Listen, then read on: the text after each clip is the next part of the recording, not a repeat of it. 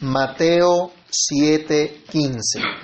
Guardaos de los falsos profetas que vienen a vosotros con vestidos de ovejas, pero por dentro son lobos rapaces. Padre que estás en los cielos, en el nombre del Señor Jesús, te damos muchas gracias por este momento que podemos acercarnos a meditar en tu palabra. Te rogamos, Señor, por favor, ilumina nuestro entendimiento. Ayúdanos, dirígenos, Señor, que podamos entender tu palabra, que podamos entender el mensaje que nos das a través de ella, que tu Espíritu Santo nos capacite para poner por obra la enseñanza que tú nos das. Señor, que nuestra mente, nuestro corazón esté ocupado solamente en meditar en tu verdad, en meditar en lo que tú nos dices, Señor, y que absolutamente nada más ocupe, Señor, ese lugar que tú mereces en este tiempo, Señor, en este momento especial para conocer de ti, para escucharte por tu palabra. En Cristo Jesús oramos y damos muchas gracias. Amén. ¿Pueden tomar asiento, mis hermanos? Estamos caminando hacia nuestro destino final, hacia nuestro destino eterno. Un día tendremos que dar cuenta de todos nuestros actos en nuestra vida terrenal delante de Dios. ¿Cómo nos estamos preparando para ello? ¿Cómo nos estamos preparando para ese encuentro con nuestro Dios? El verdadero creyente sabe que ha pasado de muerte a vida y sabe que el día del juicio la justicia perfecta de Cristo lo va a librar por completo de todo pecado. Pero teniendo esa fe, teniendo esa convicción, el verdadero creyente se ocupa entonces, como dice la Escritura, en su salvación con temor y temblor. El verdadero creyente entonces, por amor a su Señor Jesucristo, camina viendo ese día, camina viviendo de acuerdo a la justicia que Cristo le ha enseñado, de acuerdo a la justicia de la que se nos ha estado hablando en este sermón del monte. Así que si tú estás escuchando al Señor, si tú haces parte de aquellos que han escuchado este mensaje del sermón del monte, Cristo te manda entonces a seguir por la puerta estrecha, por el camino angosto, pero tener cuidado con aquellos que se paran cerca de ese camino o al umbral de esa puerta para desviarte del camino que el Señor te ha dado. Cuidado con los falsos profetas, nos dice hoy el Señor, y tenemos que meditar en este mandamiento el día de hoy. Al igual que el resto de otros pasajes, el Señor en un versículo nos da el principio y en los siguientes versículos explica o detalla, expone todo este principio. Entonces, no todo el que habla de Dios es de Dios. No todos los mensajes religiosos deben ser escuchados? ¿Cómo saber qué hacer entonces? En primer lugar, o lo primero que nos dice el Señor es, recuerden seguir el camino angosto. Este versículo no está separado de los anteriores. Por efectos prácticos nosotros vamos por secciones, por un versículo, por dos versículos, por tres versículos. Pero el Señor no se puso a, a, separar estos versículos, ¿no? Él dio un mensaje durante un tiempo completo ese mensaje, pero estamos meditando en cada parte de ese mensaje. Él en el versículo anterior, en los versículos 13 y 14, nos exhortaba fuertemente a seguir por la puerta estrecha, por el camino angosto, porque este es el único camino que lleva a la salvación. ¿Y cuántos son los que lo hallan? Son pocos. Pero dice que ancha es la puerta, amplio, amplio, espacioso el camino que lleva a la perdición y muchos son los que andan por allí. Luego entonces nosotros para tener cuidado ahora, como dice el versículo 15 de los falsos profetas, debemos estar seguros de estar caminando por ese camino estrecho, por ese camino angosto, por esa puerta estrecha. Entonces, el Señor nos llama la atención a que sigamos ese camino, ese camino que fue mostrado por el verdadero profeta de Dios, por el verdadero mensajero de Dios. Hermanos, es Cristo mismo quien nos enseña cuál es ese camino angosto. Toda la vida de Cristo fue una ilustración de ese camino. Y Él mismo ha dicho que en modo exclusivo Él es el camino, la verdad y la vida. que Él es la puerta. Leamos rápidamente Juan 10, 1 y Juan 10 del 7 al 8. Alguien que lea fuerte, por favor, Juan 10, 1 y Juan 10 del 7 al 8. De cierto, de cierto os digo, el que no entra por la puerta en el redil de las ovejas, sino que sube por otra parte, ese es ladrón y salteador. Y ahora del 7 al 8. Volvió, volvió pues Jesús a decirles, de cierto, de cierto os digo, yo soy la puerta de las ovejas. Todos los que antes de mí vinieron ladrones son y salteadores, pero no los oyeron las ovejas. Los demás, dice, son ladrones. El que realmente es el verdadero pastor, ese fiel pastor de las ovejas, es Cristo. Y Él es el que nos muestra el camino que debemos andar. Es Cristo quien nos ha dicho en este sermón del monte cuál es la verdadera justicia. Es Cristo quien determina lo que realmente es justo, lo que en verdad debemos hacer, lo que realmente tenemos que seguir. Es solo Cristo el que puede determinar estas cosas. El Señor es el que nos dice, mire, este es el verdadero cristianismo. No es lo que alguien se inventa, es lo que Cristo ha dicho. No es entonces, Él nos dice, acá en este sermón hemos aprendido que este camino estrecho no es un camino de placeres mundanos. No es un camino en el cual usted puede coger por donde mejor le parezca. No, ya hay marcado, ya hay trazado un sendero para continuar, un sendero para seguir. Habíamos estudiado que Cristo nos puso para que sigamos sus pisadas. Hay una voluntad que cumplir y no es precisamente la nuestra, es la de Cristo. Es un camino de renuncia, de entrega, como ya hemos dicho antes. Esa voluntad de Dios mostrada por el mismísimo Hijo de Dios es la que tenemos que seguir. Juan 1.18. Es Cristo el que nos está hablando en ese sermón del monte. Es Cristo el que nos lleva a esa vida. Y solo Él tiene esa autoridad porque mire lo que dice acá. Juan 1.18. A Dios nadie le vio jamás, el unigénito Hijo que está en el seno del Padre. Él le ha dado a conocer. ¿Puede haber algún mejor mensajero de parte de Dios que el mismo Hijo de Dios? Él es el que nos dice. Él es el que estaba presentando delante de nosotros el camino de vida o camino de muerte. Entonces, atiende a ese mensaje solamente. La única manera de estar alerta, vigilante contra el error, sin caer en la hipercrítica, pero teniendo discernimiento, es atender continuamente el mensaje dado por Cristo mismo. La última palabra en todo asunto de fe y práctica la tiene Cristo. La tiene su palabra. Acuérdense que toda la escritura es inspirada por Dios y que toda esta palabra es la expresión, el verbo de Dios y a Cristo se le llama el verbo de Dios. Luego entonces hay que estar atentos a Cristo, su palabra misma. Una tradición puede tener cierto valor. Una persona influyente, un maestro influyente puede tener cierta reputación y cierta autoridad. Pero lo único que es infalible es la palabra de Dios.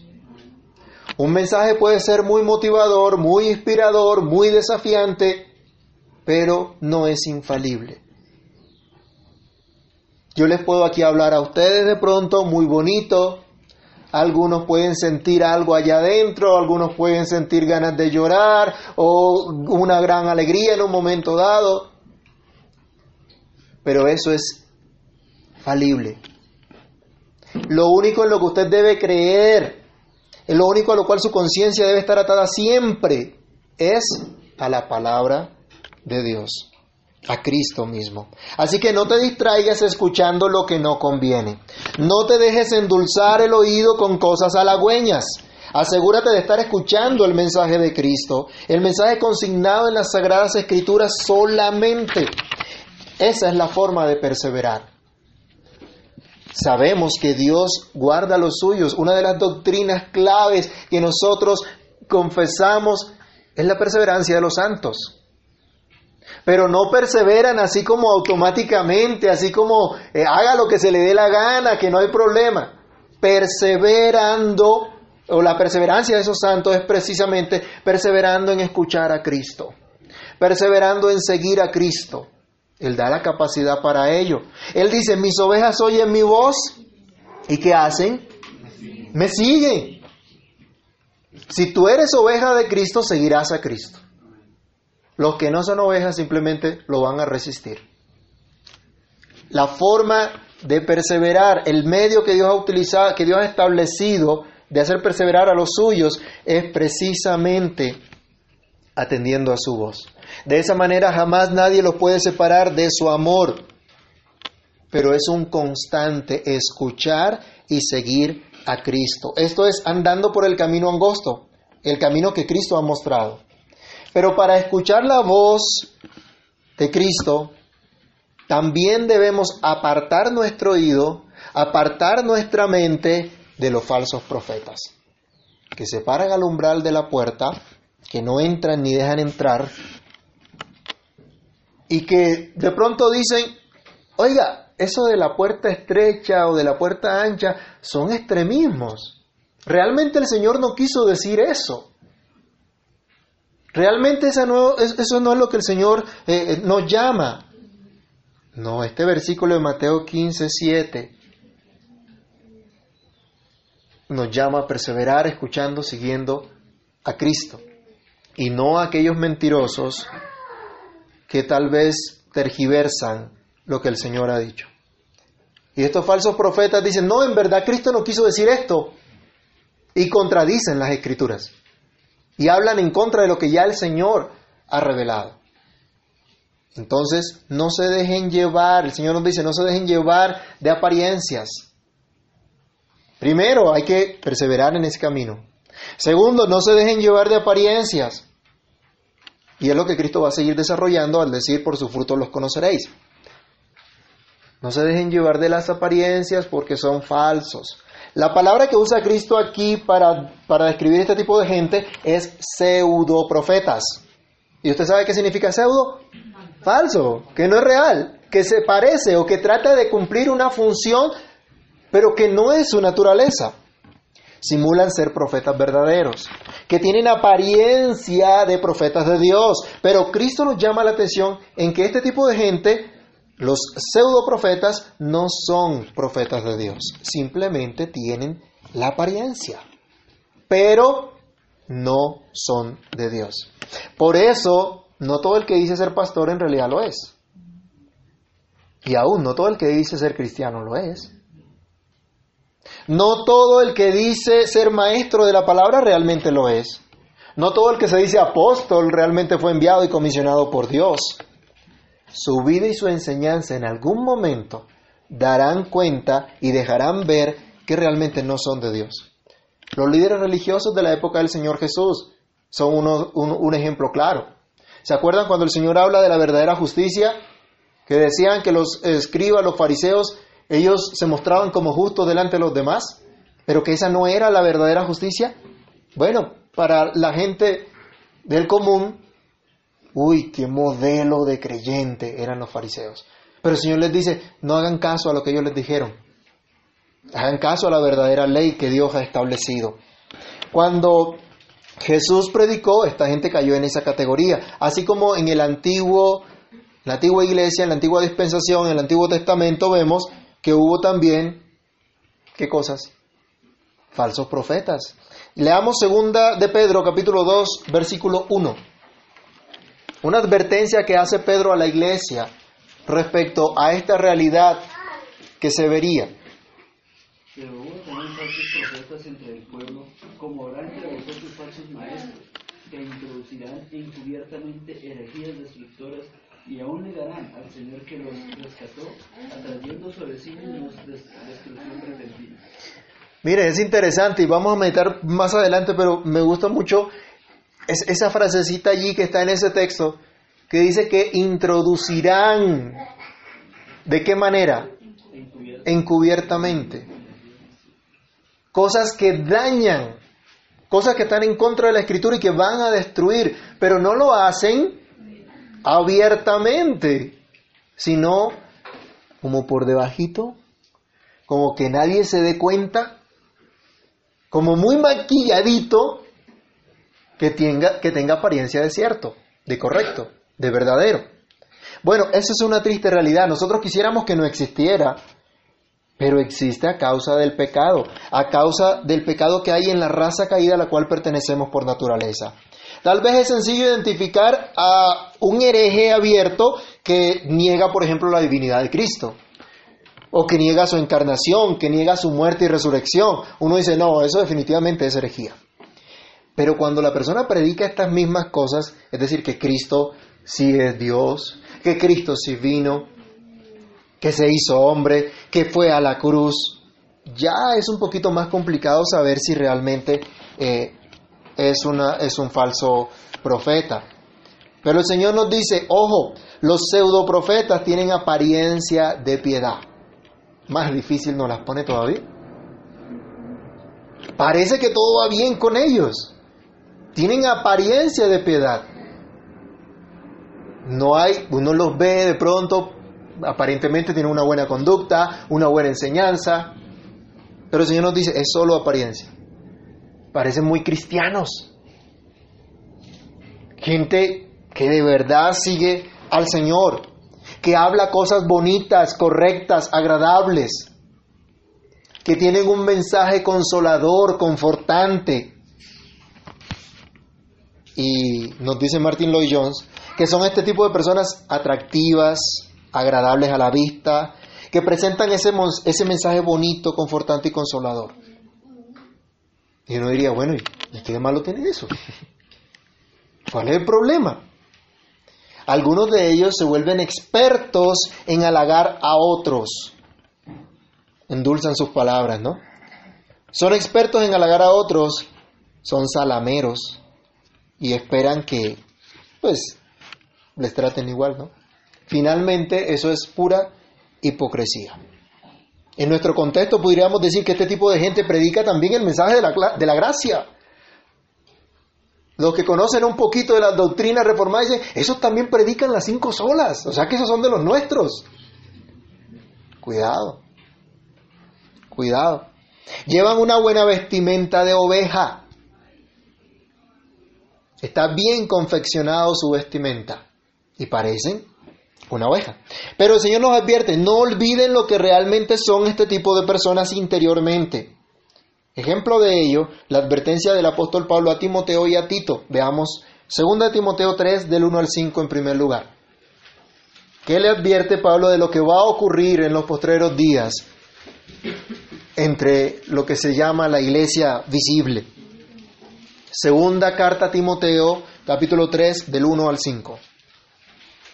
También debes saber esto, que en los postreros días vendrán también tiempos peligrosos, porque habrá hombres amadores de sí mismos, ávaros, vanagloriosos, soberbios, blasfemos, desobedientes a los padres, ingratos, impíos, sin afecto natural, implacables, calumniadores, intemperantes, crueles, aborrecedores de lo bueno, traidores, impetuosos, infatuados, amadores de los deleites más que de Dios, que tendrán apariencia de piedad, pero negarán la eficacia de ella a estos evitan. Impresionante, ¿no? Uno diría, ¿puede estar este tipo de personas en la iglesia? Dice, crueles, intemperantes. Uno dice, no, esto, esto es terrible. Pero dice ahí, ellos no se presentan realmente de esa manera, sino que tienen apariencia de piedad, pero niegan la eficacia de la piedad. O sea, su vida finalmente demuestra lo que consideran acerca de la piedad. Dicen, la piedad no sirve para nada. Bueno, coloquialmente por acá dicen también que el ser respetuoso de las normas, de las leyes, toda esa cosa, eso no sirve para nada. La ley es para los tontos. ¿Sí? Y este es un mundo de vivos. No, pero miren, él dice el Señor acá, los falsos profetas tienen apariencia de piedad, pero, niegan la eficacia de ella. ¿Y qué tenía que hacer Timoteo con ese tipo de gente?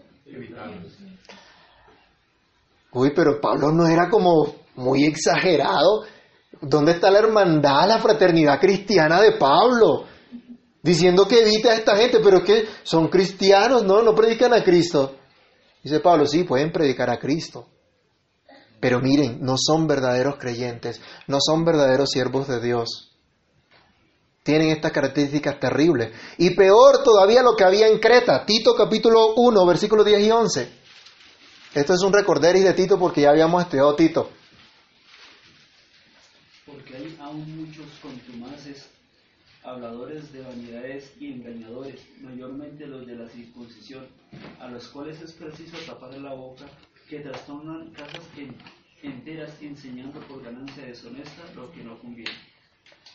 ¿Qué clase de gente dice que eran? Engañadores. Habladores. Te- tenían una labia. Ya he conocido gente que tiene una labia tremenda, ¿no? y embaucan a la gente rapidito, facilito. Esa es la característica de los falsos profetas. Tienen apariencia de piedad, tienen un mensaje tal vez agradable, que aparentemente es correcto, pero simplemente están embaucando a la gente. Acá decían que, que en Creta, ¿qué ocurría? Trastornaban casas enteras. ¿Con qué propósito? Obtener una ganancia deshonesta. Lucrarse. Y cuando hablo de lucrarse no necesariamente de obtener mucho dinero, aunque la mayoría va por ahí. Pero a veces hay otras, hay otras expectativas que tiene la gente. La verdad es que eso es pura apariencia y en su momento se cae. En su momento se descubre. Y aunque engañen a muchos, el Señor llama aquí a los creyentes a no dejarse engañar de estos falsos profetas, que son engañadores, dice que son rebeldes, contumaces, decía allí Pablo a Tito. Son rebeldes y son habladores de vanidades. ¿Qué entendemos por eso? Habladores de vanidades. Hablador de algo que no edifica, que no construye, que no ayuda. De pronto diserten de temas teológicos profundos, ¿sí?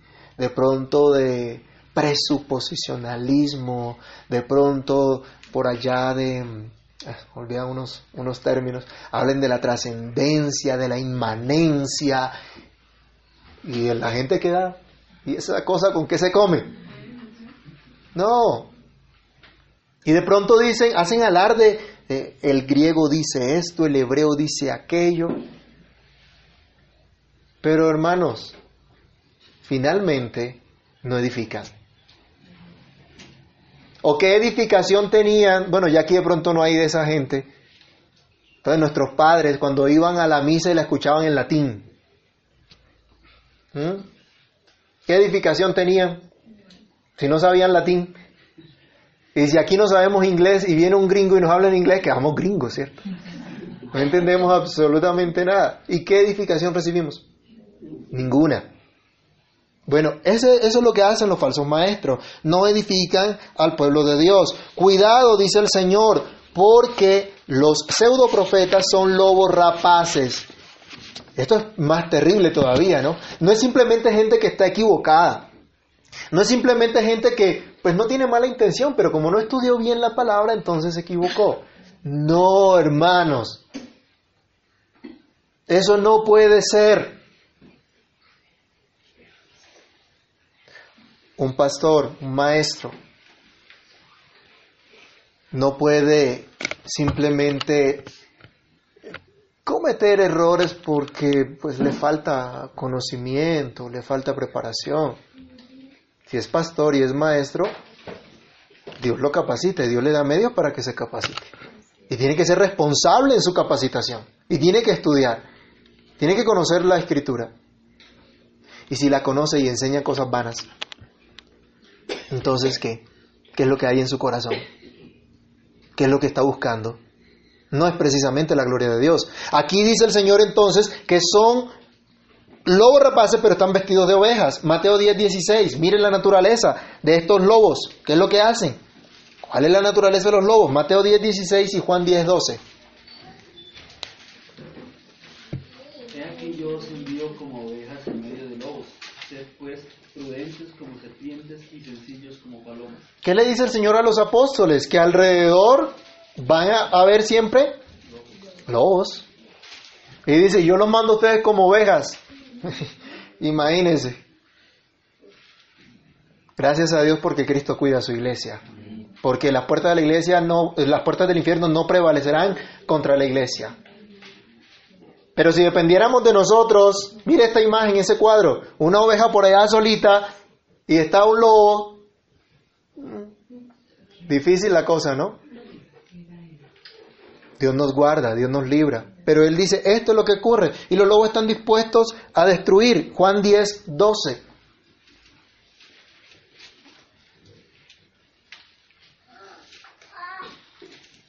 ¿Qué es lo que hacen los lobos? ¿Apacentar las ovejas? Mas el asalariado, y que no es pastor de quien no son propias las ovejas, ve venir al lobo y deja las ovejas y huye, y el lobo arrebata las ovejas y las dispersa. Eso es lo que hace el lobo.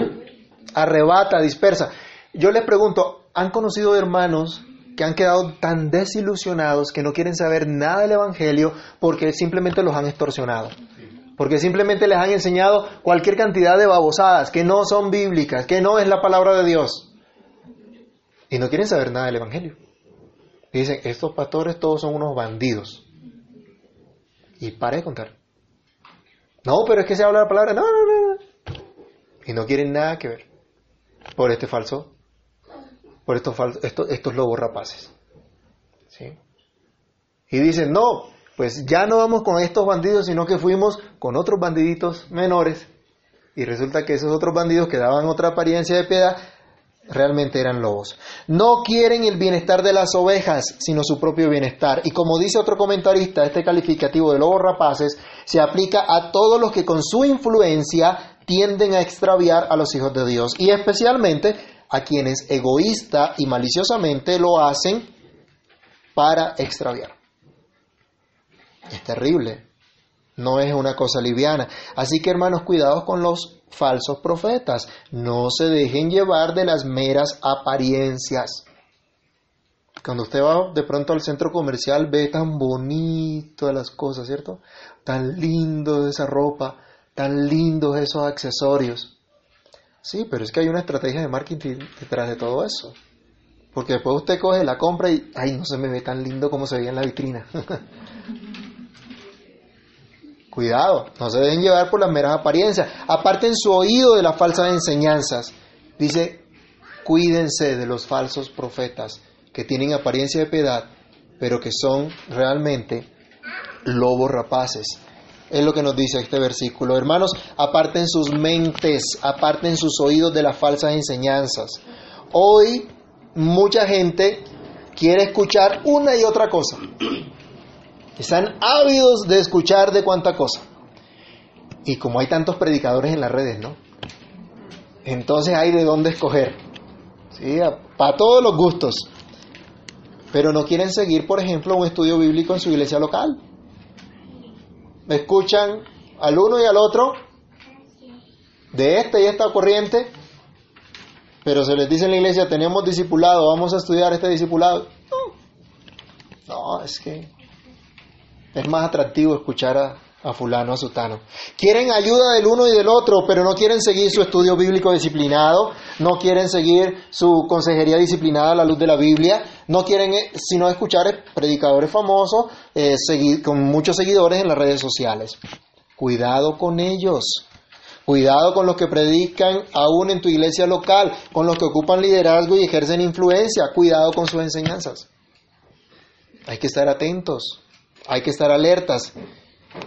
Cuidado con esas enseñanzas que parecen escriturales pero no lo son.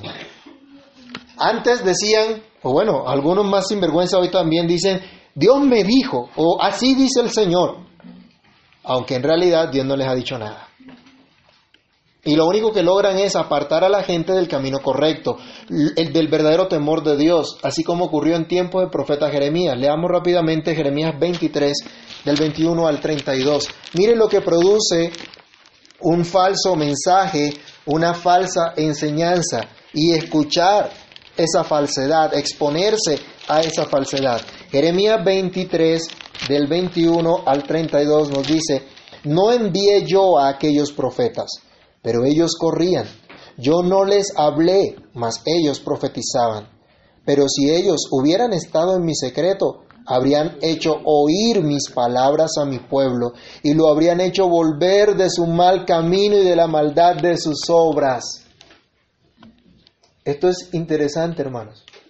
Cada uno es responsable de lo que hace con la palabra de Dios. Pero cuando se predica el Evangelio ocurren dos cosas. El que cree es transformado. El que cree empieza a andar por ese camino angosto. El que no cree simplemente seguirá viviendo en su maldad. Pero el Señor dice que si se está en el secreto de Él, si se predica realmente su palabra, ¿qué va a ser su palabra? Va a hacer que su pueblo se corrija, que su pueblo ande por el buen camino. Y el Señor dice, ¿soy yo acá, soy yo Dios de cerca solamente, dice Jehová, y no Dios de, desde muy lejos? ¿Se ocultará alguno, dice Jehová, en escondrijos que yo no lo vea? ¿No lleno yo, dice Jehová, el cielo y la tierra? Yo he oído los, lo que aquellos profetas dijeron profetizando mentira en mi nombre, diciendo, soñé, soñé. ¿Hasta cuándo estará en el corazón de los profetas que profetizan mentira y que profetizan el engaño de su corazón? ¿No piensan cómo hacen que mi pueblo se olvide de mi nombre con sus sueños que cada uno cuenta a su compañero, al modo que sus padres se olvidaron de mi nombre por Baal? El profeta que tuviera un sueño cuenta el sueño, y aquel a quien fuere mi palabra cuente mi palabra verdadera. ¿Qué tiene que ver la paja con el trigo? dice Jehová. ¿No es mi palabra como fuego, dice Jehová, y como martillo que quebranta la piedra? ¿Se acuerdan algo de la suficiencia de las escrituras? ¿Algunos han escuchado algo de eso? Esta es la suficiencia de las escrituras. Que la palabra de Dios quebrante su corazón, le muestre su pecado y lo haga arrepentirse. Y si eso no lo hace la palabra de Dios, no lo va a hacer una música bonita que yo le ponga para, para moverle la emoción. No lo va a lograr un mensaje motivador. Es solo la palabra de Dios la que hace esto. Es solo la palabra de Dios la que logra esto. Dice el Señor, porque por tanto, he aquí yo estoy contra los profetas, dice Jehová, que hurtan mis palabras, cada uno de su más cercano. Dice Jehová, he aquí que yo estoy contra los profetas que endulzan sus lenguas y dicen, Él ha dicho. Tremendo, ¿no? Pasó en la época de Jeremías, pero pasa hoy día también. Algunos ya no dicen, Dios me dijo o Dios me habló. ¿Saben cómo dicen? La Biblia dice. Y ante eso uno queda como, ¿en serio? Ahora dice, la Biblia dice, que equivale a lo mismo, ¿no? Porque la Biblia es la palabra de Dios. Entonces están diciendo, Dios dice tal cosa, pero en realidad no lo es. Están distorsionando su mensaje y algunos de forma muy sutil. El efecto, el efecto es el mismo, aleja al pueblo de Dios. Pues le enseña, por ejemplo, que lo que Dios llama pecado, en realidad no es pecado. ¿A qué debo llamar yo pecado? Pues a lo que Dios dice que es pecado. Punto. No es a lo que nosotros consideramos, nos imaginamos, no, es a lo que Dios dice que es pecado. Y por eso dice el Señor, hay de aquel que a lo malo dice bueno y a lo bueno dice malo. Estos falsos profetas, estas falsas enseñanzas llevan a un camino ancho, espacioso, que no es el camino de arrepentimiento y fe, que no es el camino de del apartarse, de huir de la ira y la justicia de Dios. Para muchos estos temas no son relevantes. ¿En cuántas iglesias se está escuchando ese mensaje de la ira y del juicio de Dios? ¿Cuántos están hablando de arrepentimiento y fe constante en Cristo? ¿Mm? ¿Cuántos están hablando del juicio final, de la venida de Cristo? Bueno, algunos hablan de la venida de Cristo, una cosa extraña, ¿no? que pronto, cuidado y se desaparece, les queda la ropa aquí cuando el Señor venga y los arrebaten y, entonces pasan un poco de cosas terribles y la gente hasta se asusta. Con todo esto, pero no es, no es ese asustarnos, sino el tener el verdadero temor de Dios. Estas falsas enseñanzas llegan al, al extremo de decirle al incrédulo, todo va bien, no te preocupes, vas para el cielo, yo también. Y allá nos encontramos. Vamos a ver. Al menos sus mensajes no hablan de la ira, de la justicia de Dios, no enfatizan la necesidad de arrepentimiento, de fe para escapar de la condenación, no predican constantemente acerca del camino angosto al cual Cristo nos llama, pero dicen Dios es amor y es pura gracia. Algunos dicen ser confesionales, pero se han apartado de esas confesiones que alguna vez reconocieron como bíblicas y que asumen que, y que eh, dicen, estos son un resumen de la enseñanza escritural, escritural que la iglesia históricamente ha creído. Cuidado con las enseñanzas mentirosas que agradan a muchos. En la Biblia se registra que cada vez que hablaban los falsos profetas, mucha gente se alegraba. Y los dirigentes, sobre todo, se alegraban. Un ejemplo de ello lo encontramos en Segunda de Crónicas, segundo libro de Crónicas, capítulo 18, del verso 11 en adelante. Leamos solamente el versículo 11. Pero esto ocurre en, en la época de que, que había un rey perverso en Israel, el rey Acab, y en Judá el rey Josafat, y Acab era un rey perversamente malo, apartado de Dios totalmente, y quería la victoria en una guerra que estaba planteando, que dice el versículo 11 de segundo de Crónicas 18. De esta manera profetizan, profetizan también todos los profetas diciendo, sube contra Ramot de Galaad y serás prosperado, porque Jehová la entregará en mano del rey. Esto le dijeron a Micaías. Tú tienes que profetizar igual que los otros.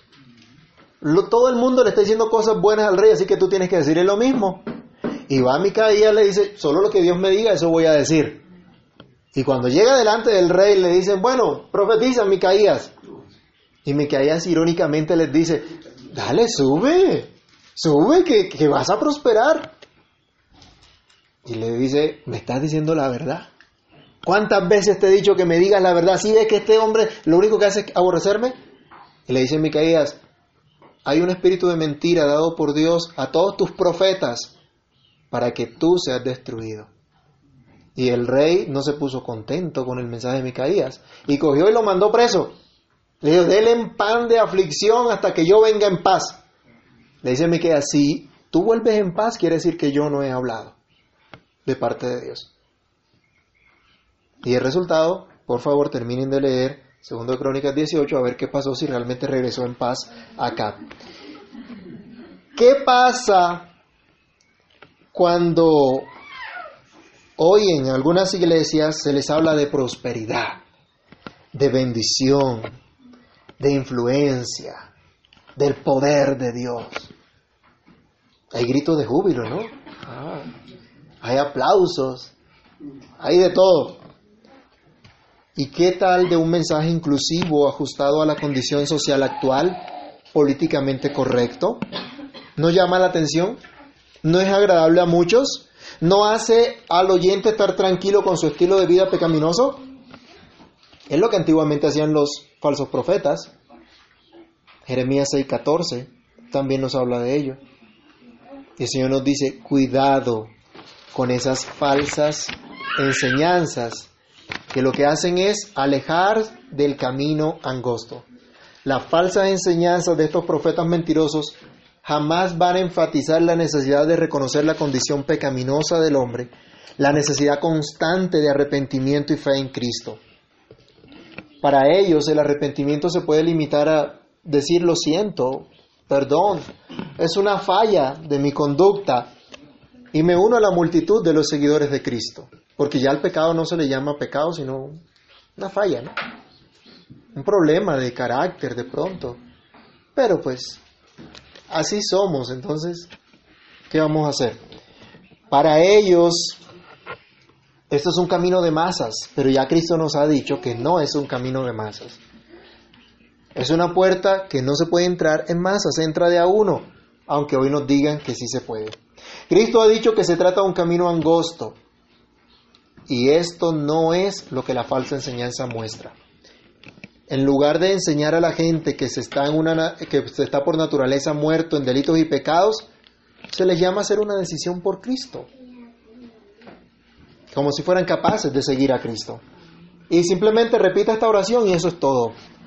Se les dice que, que Cristo es la llave para obtener riquezas, poder, influencia y otras cosas que no son más que lo que la Biblia llama la vanagloria de la vida. Y dice la Escritura que estas cosas no proceden del Padre, no proceden de Dios. Primera Juan 2.16 dice que no amemos el mundo ni las cosas que están en el mundo, porque eso va a pasar, porque lo que hay en el mundo, la vanagloria de la vida, los deseos de la carne, eso no procede del Padre. La falsa enseñanza no promueve el temor de Dios, no promueve una reflexión continua de cómo estoy caminando, de cómo estoy siguiendo al Señor. ¿Qué decía Pablo 2 Corintios 13, 15? Él les estaba preparando para su visita y no quería ser tan duro con ellos cuando llegara. Pero antes, al prepararlo, les los llama a que se examinen. ¿Qué dice? Segunda de Corintios 13, 5. Examinaos a vosotros mismos si estáis en la fe, probaos a vosotros mismos. ¿O no os conocéis a vosotros mismos que Jesucristo está en vosotros, a menos que estéis reprobados? Nosotros decimos que el Señor me salvó y la salvación no se pierde y la salvación es para siempre. Ah, sí, pero ¿cómo te estás conduciendo? ¿Te estás conduciendo en consecuencia? Y dice aquí el apóstol, examínense. Examínense cómo andan. La falsa enseñanza no promueve esto, sino que promueve un cristianismo superficial, un cristianismo mediocre, que no merece ser llamado cristianismo. Y tristemente, hermanos, a veces nos dejamos influenciar y esa es la clase de vida cristiana que llevamos. Sin compromiso alguno con el Señor, con su palabra, con su obra. Esto no es otra cosa que el camino ancho que lleva a la perdición y que aleja por completo de Dios. El Señor nos dice entonces, cuidado con los falsos profetas. No se dejen engañar de carismática, agradable, con buenas palabras, con un ropaje cristiano, con una apariencia de ovejas, pero que en realidad son lobos rapaces, que con sus enseñanzas lo que terminan haciendo es alejando a la gente de Dios en lugar de ayudarlos a crecer en su intimidad con el Señor, a crecer en su gracia y conocimiento. Dios te ha dado medios para que puedas crecer en el Señor. Dios te ha dado medios, así que úsalos con responsabilidad. Tú eres débil, debes reconocer tu debilidad, debes reconocer tu condición de pecado, para que siempre acudas a Cristo, para que siempre mires a Cristo, para que siempre confíes solo en Cristo, para que siempre dependas solamente de tu gran Salvador, para que atiendas este llamado a entrar por la puerta estrecha, a seguir por este camino angosto, escuchando solo a Cristo y no a los falsos profetas. Oremos. Bendito Señor. Te agradecemos por la exhortación que nos da tu palabra. Gracias porque tienes tanta misericordia de nosotros que de muchas maneras nos ilustras tu verdad. Nos enseñas lo que debemos hacer, lo que debemos creer. Ay Señor, ayúdanos. Ayúdanos en medio de nuestras torpezas, en medio de nuestras flaquezas, a escuchar tu voz a estar atentos a lo que tú nos dices, a lo que tú nos enseñas.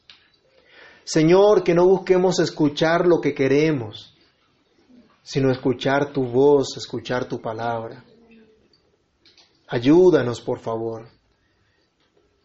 Ayúdanos, Señor, porque con nuestros afanes, con nuestros día a día lleno de ansiedad, descuidamos lo único que jamás nos será quitado descuidamos tu palabra, descuidamos la comunión contigo.